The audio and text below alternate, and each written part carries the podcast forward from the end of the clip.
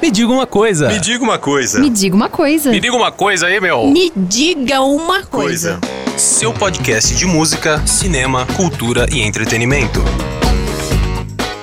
Olá, você que nos acompanha, esse é o Diga Uma Coisa, o seu podcast de entretenimento, cultura e variedades. Eu sou Luiz Antônio e nós entramos numa nova fase do nosso podcast. A partir de agora, a gente, com certa frequência, vai receber aqui nesse espaço convidados que têm uma atuação eh, na área cultural, digamos assim. E hoje, para estrear essa nova fase do nosso canal, estamos recebendo Felipe Surian, ele que tem 24 anos, é publicitário, diretor de cinema, pós-graduando em cinema e claro que esse vai ser o assunto preferencial nesse bate-papo. Felipe Surian, seja bem-vindo ao Diga Uma Coisa.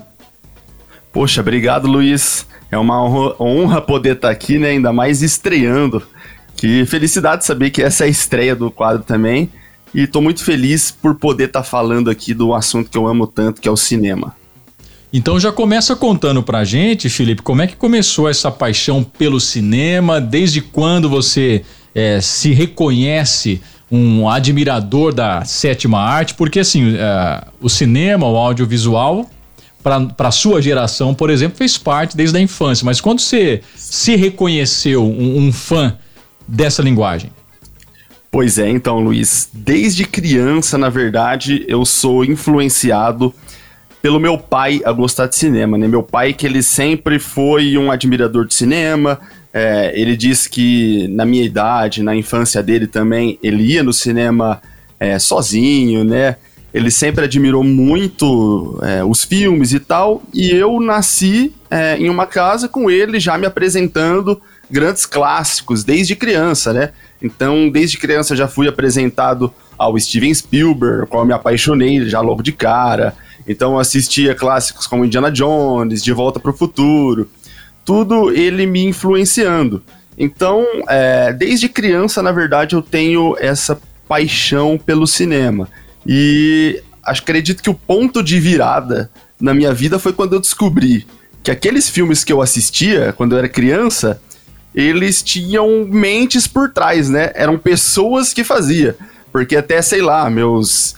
É, até meus 10 anos eu assisti o filme eu, sei lá, tá acontecendo ali.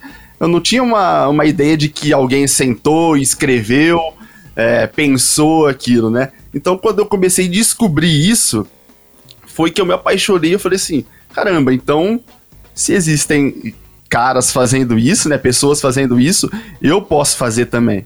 Então, é, mais ou menos ali nos meus 10, 11 anos, eu pegava as câmeras do meu pai e já começava a fazer os meus próprios filmes aqui em casa, com meu irmão, com meus primos. Então, acredito que é, esse meu reconhecimento é, por um admirador da sétima arte se deu aí no começo da minha infância, aí, a partir dos 10, 11 anos. E, e, é uma descoberta, né, Felipe, quando você começa a interpretar aquilo que está vendo, né? Porque, como você disse, primeiro a gente tem aquela, aquela experiência né, do produto pronto sem conseguir é, distinguir o que está por trás daquilo. E a partir do momento que se começa a entender a linguagem, me parece que é até um caminho sem volta, né? Você nunca mais assiste um filme da mesma forma, não é isso? Nunca mais, é, é exatamente isso. Quando você começa pegar para estudar, né? Eu comecei com meus 15 anos estudar cinema, né? É, efetivamente, assim, com. E o que, que é estudar é... cinema? Como assim começou a estudar ah, cinema? É assistir criticamente, é ler sobre. Você é muito novinho, você não é da geração da revista 7, não, porque não. no, no Brasil nós temos uma geração, eu sei que eu sou um pouquinho mais velho que você, que é, a revista 7 era uma, uma referência bem legal, né? Todo mês você tinha na banca ali um conteúdo é fácil para você ler sobre o cinema. Como é que você, você é da era dos blogs, da internet, fica até mais fácil esse sim, consumo. Sim. Como é que você começou a estudar sobre cinema? Quais são esses passos aí? É, quando eu tinha 15 anos, é, eu fui para São Paulo e eu fiz um curso de cinema na Academia Internacional de Cinema. Então foi ali que eu tive é, acredito que a base do que é fazer cinema, da linguagem cinematográfica, né? Então foi a partir dali que eu também comecei a ter contato com livros do cinema, livros sobre roteiro, linguagem cinematográfica, né, grande te, grandes teóricos do cinema.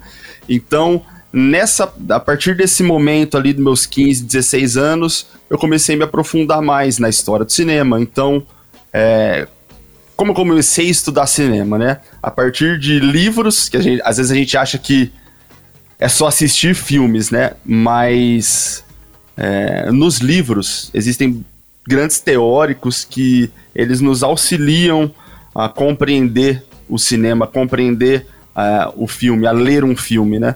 E também a ler bastante crítica. Eu comecei a acompanhar bastante críticos é, do cinema, né? O Rubens Eswald Filho, que faleceu há pouco tempo atrás.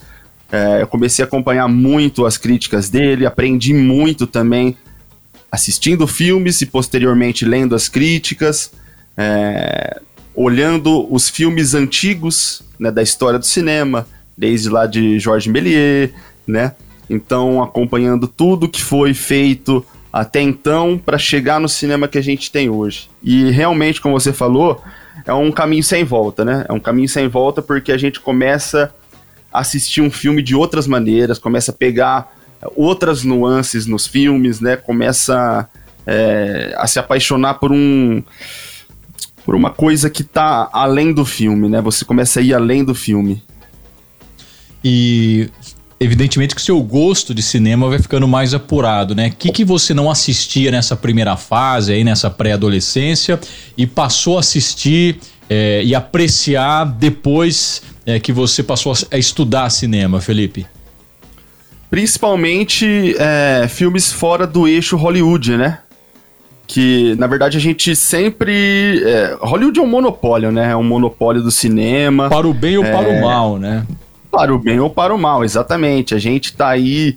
Até hoje é Hollywood que, que manda no cinema, né? Até agora, um pouco. A Netflix está nos entregando filmes fora desse eixo também, filmes de outras nacionalidades, de outros países mas quando a gente vira essa chave de que o cinema não é só Hollywood, a gente consegue contemplar uma possibilidade infinitas de filmes diferentes, né? O cinema espanhol, o cinema argentino, que é um cinema é, muito bom, né? O cinema contemporâneo argentino, inclusive, também é, é excelente. Por que, que os caras têm dois Oscars na estante e a gente não tem, hein?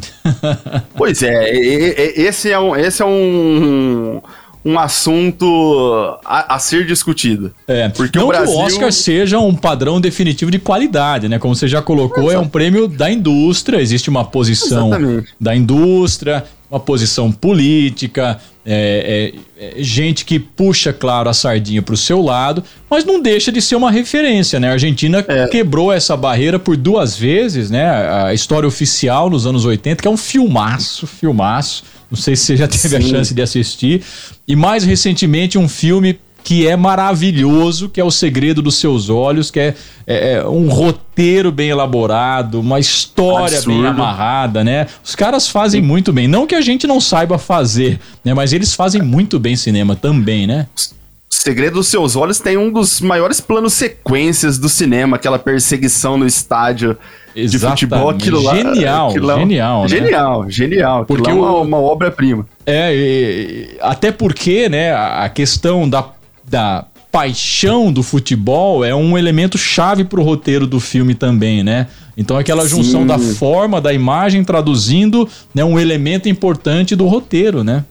Sim, exatamente. Poxa, é, esse filme é, é, fantástico. E assim, o cinema brasileiro, lógico, a gente sabe muito bem fazer, só que a nossa história tá.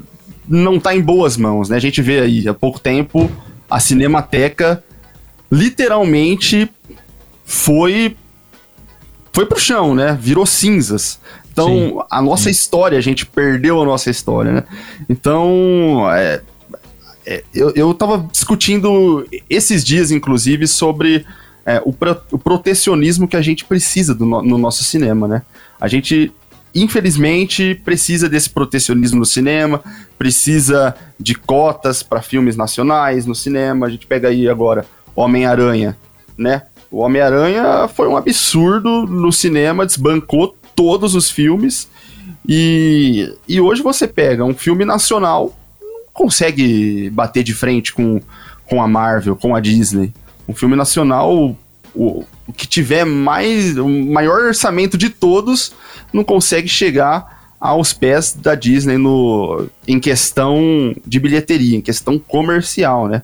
E isso daí não vai falar só de prêmios ou da questão é, cultural, mas a gente está falando de, de pessoas que trabalham nessa indústria, né?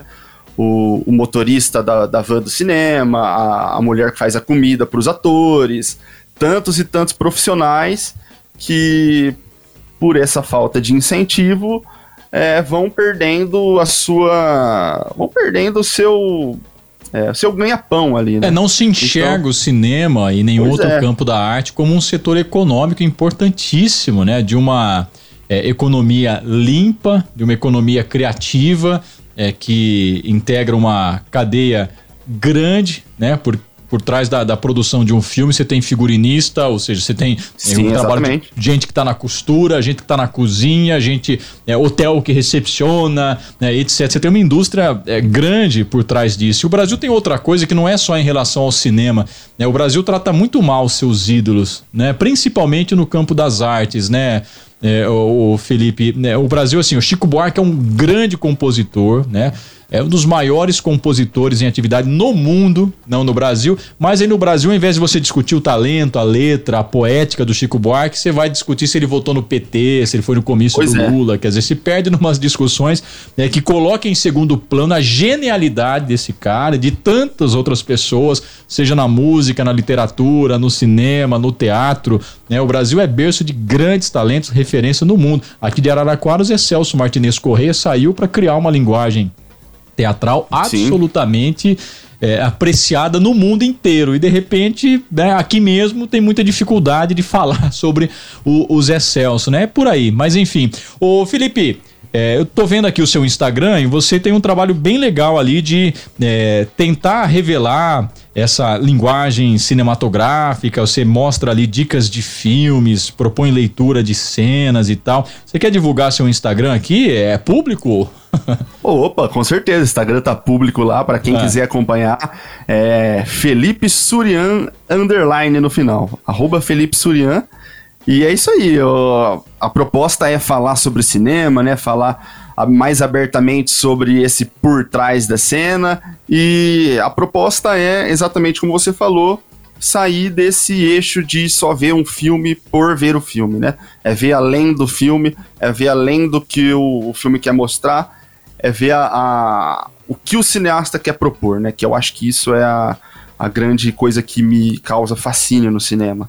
Perfeito. Eu vou pedir a inconveniência de você me listar, listar aí, por exemplo, é, três sugestões de filmes, assim que você fala, não, esses estão é, entre os meus preferidos. Né? Mas eu vou deixar você pensando enquanto a gente fala da sua carreira é, como cineasta. Você falou que desde cedo brincava com uma câmera na mão, é, com seus irmãos, na sua casa, e você passou a fazer disso também uma, uma atividade, né? uma profissão. Você é, é diretor de cinema. É, quantas produções você já realizou e me fala um pouquinho delas, Felipe? Desde criança, como eu disse, né, eu venho fazendo filmes é, amadores, né, essas coisas mais de criança.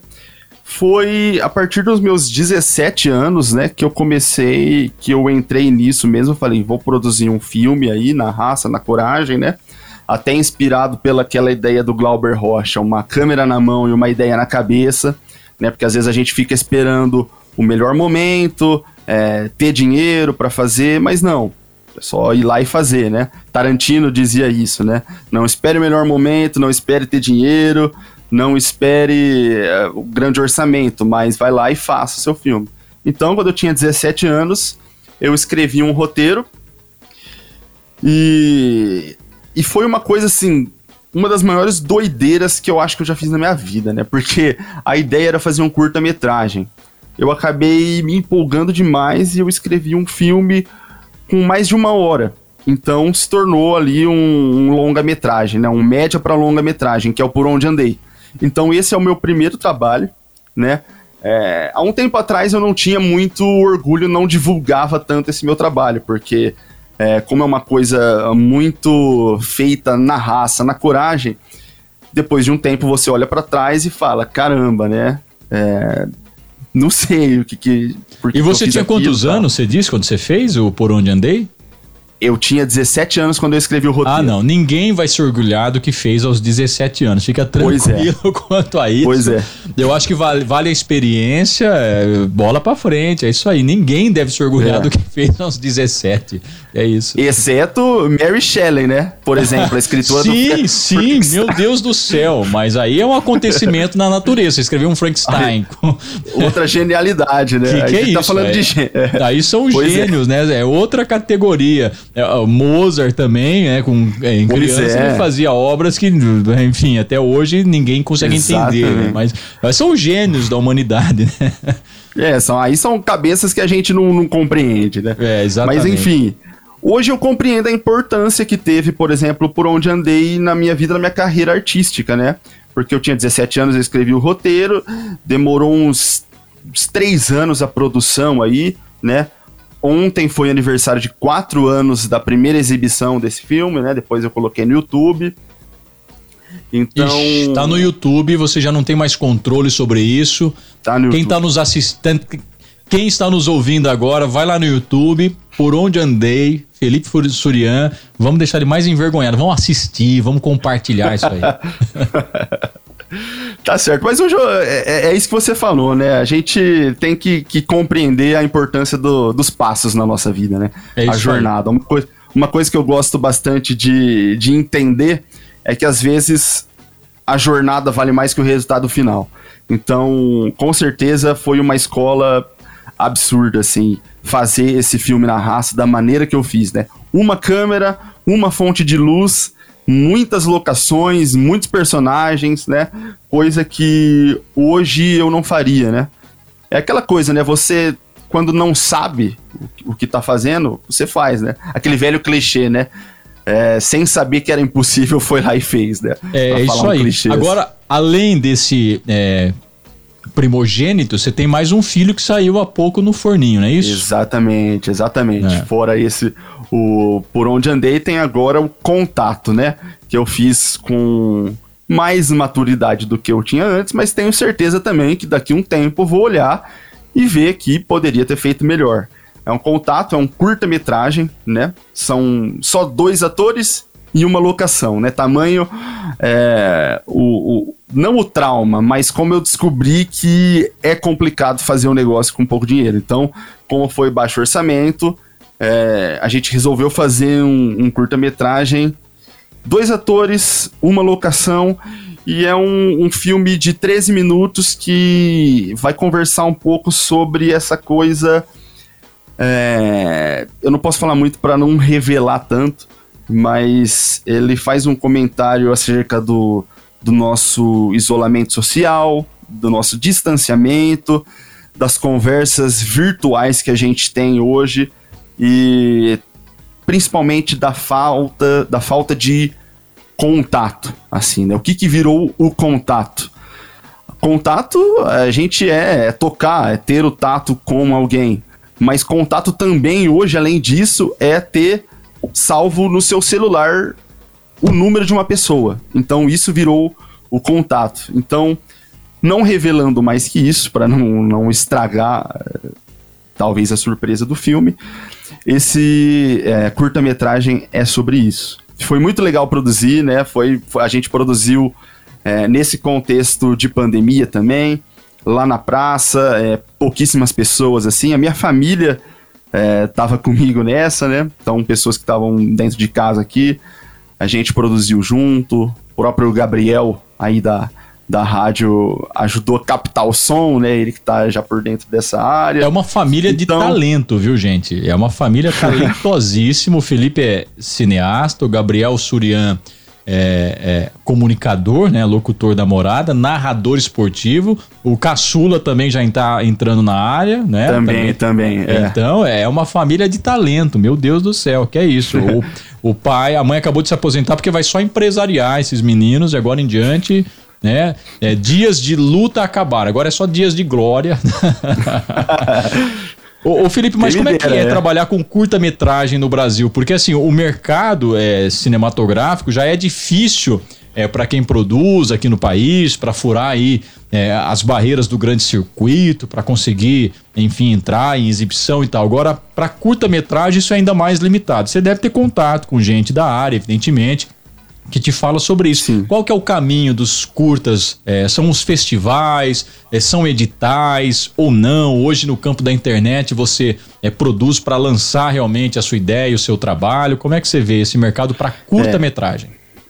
Existem vários caminhos, né? E para mim ainda é uma grande incógnita, né? Porque esse foi, o, acredito que o primeiro projeto que eu fiz assim mais amadurecido, é, visando um primor técnico é, maior, né, visando é, uma qualidade melhor, né, o roteiro é, simples, mas tentando fazer aquele arroz e feijão bem feito, né.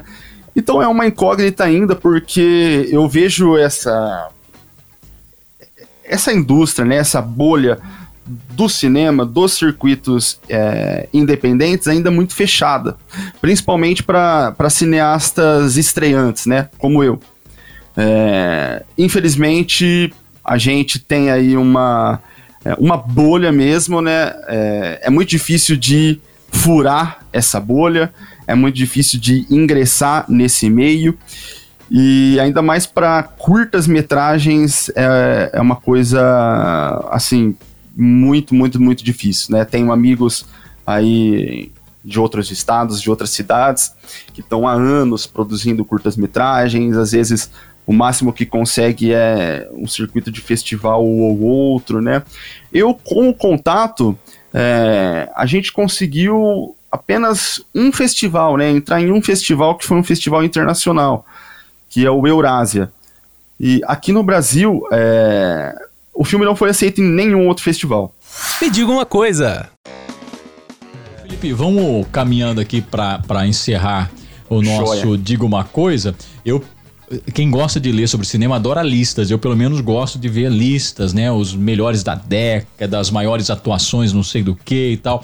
Faz uma listinha aí pra gente, por exemplo, de, de três filmes que é, pode até não ser tecnicamente perfeitos, ou pode ser tecnicamente perfeitos, não sei, mas que são filmes que é, te tocam, que são referência, que você gosta de reassistir, por exemplo. Beleza.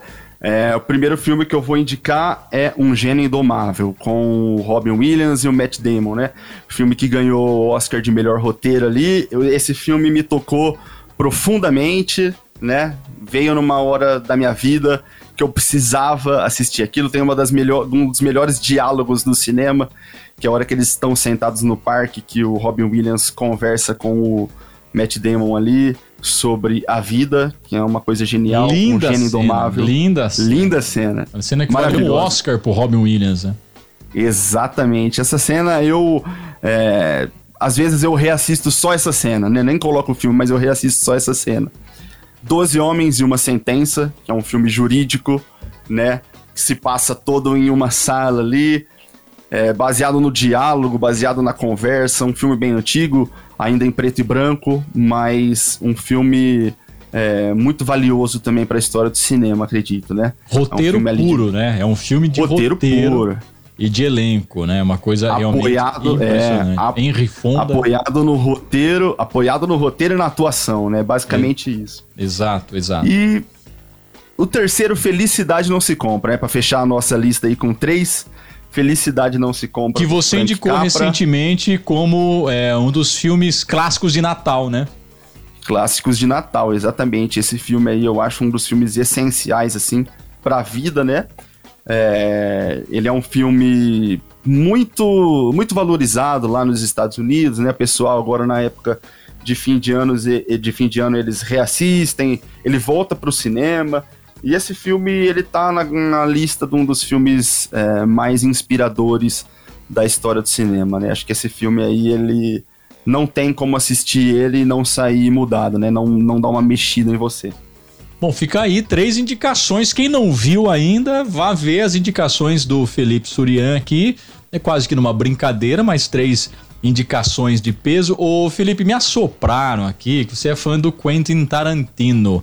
É, é vero ou não é vero? É vero, é, é verdade. Eu, mas eu tô, eu tô considerando a possibilidade de que eu, que eu gosto dele mais como um roteirista, como um dialoguista, do que como um diretor, né? É mesmo, é? O que, é, o que me fascina no Tarantino é exatamente o diálogo, né? O diálogo que ele consegue fazer, que ele consegue te entreter. Eu sempre fui muito mais um ouvinte do que um falante, né? Diferente do meu irmão Gabriel Suria, que é muito bom comunicador, né? Eu tô muito mais para ouvir do que para falar, né? Então, eu sempre adorei poder escutar conversas, né? Então acho que é fascinante, né? A gente gosta, o ser humano gosta de ouvir conversas, né? Então é por isso que tem os podcasts aí fazendo tão sucesso é, ultimamente, né? Que são pessoas conversando. Porque quando você escuta mais de uma pessoa falando, né? Você vê conflitos de ideias, você vê é, várias ideias é, se batendo ou convergendo ali, né? Você vê é, discussões. Então o Tarantino, eu acho que ele faz isso muito bem. Como ele, a maneira como é que ele coloca o, o diálogo banal dentro de uma, de uma cena é, totalmente específica, eu acho que são poucos diretores que conseguem fazer poucos diretores que conseguem também é, colocar um filme baseado em um diálogo, como a gente falou aí do Doze Homens em uma Sentença, com Oito Odiados ele faz isso também, né, atualmente. Oito personagens ali, dentro de uma cabana e diálogo do começo ao fim, os caras moendo ali na conversa, e eu acho que é isso que me fascina nele.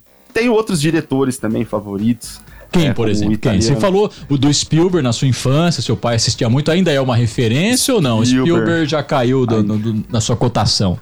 Não, ainda é. Eu gosto desse filme mais. É, de filmes mais blockbuster, né? Eu gosto ainda, né? Às vezes a gente vê aí o pessoal falando, ah, cinéfilo, o cara só gosta de filme iraniano de, dos anos 20, né? Mas não, eu gosto de Steven Spielberg ainda, gosto dos, dos clássicos que ele fez dos filmes que ele continua fazendo, mas também gosto do italiano Bergman, né? O Sétimo Selo, um filme absurdamente genial também. É, o próprio Godard com aquele cinema mais experimental dele, né? É, o Acossado, Weekend a Francesa, é um filme é, é um filme que eu acredito que você estudando cinema, você vê de outra forma, né?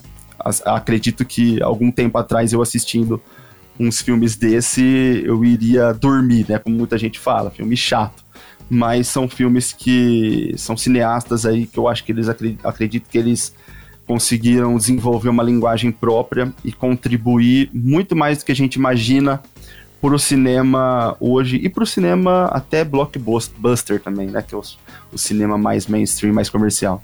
Maravilha, o papo tá ótimo, Felipe, mas a gente tem que botar um ponto final aqui, né? Agradecer muito a sua participação, é, por você ter compartilhado aí a sua trajetória, a sua paixão, as suas visões sobre o cinema, é, incentivando aí quem nos acompanha a olhar o cinema com este olhar mais apurado, enxergar ali a arte, né, a técnica por trás das câmeras. Obrigado, Felipe, um prazer falar com você, viu?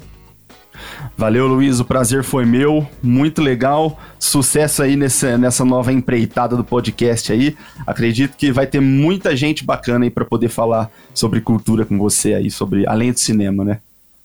Me diga uma coisa. Me diga uma coisa. Me diga uma coisa. Me diga uma coisa aí, meu. Me diga uma coisa. coisa. Seu podcast de música, cinema, cultura e entretenimento.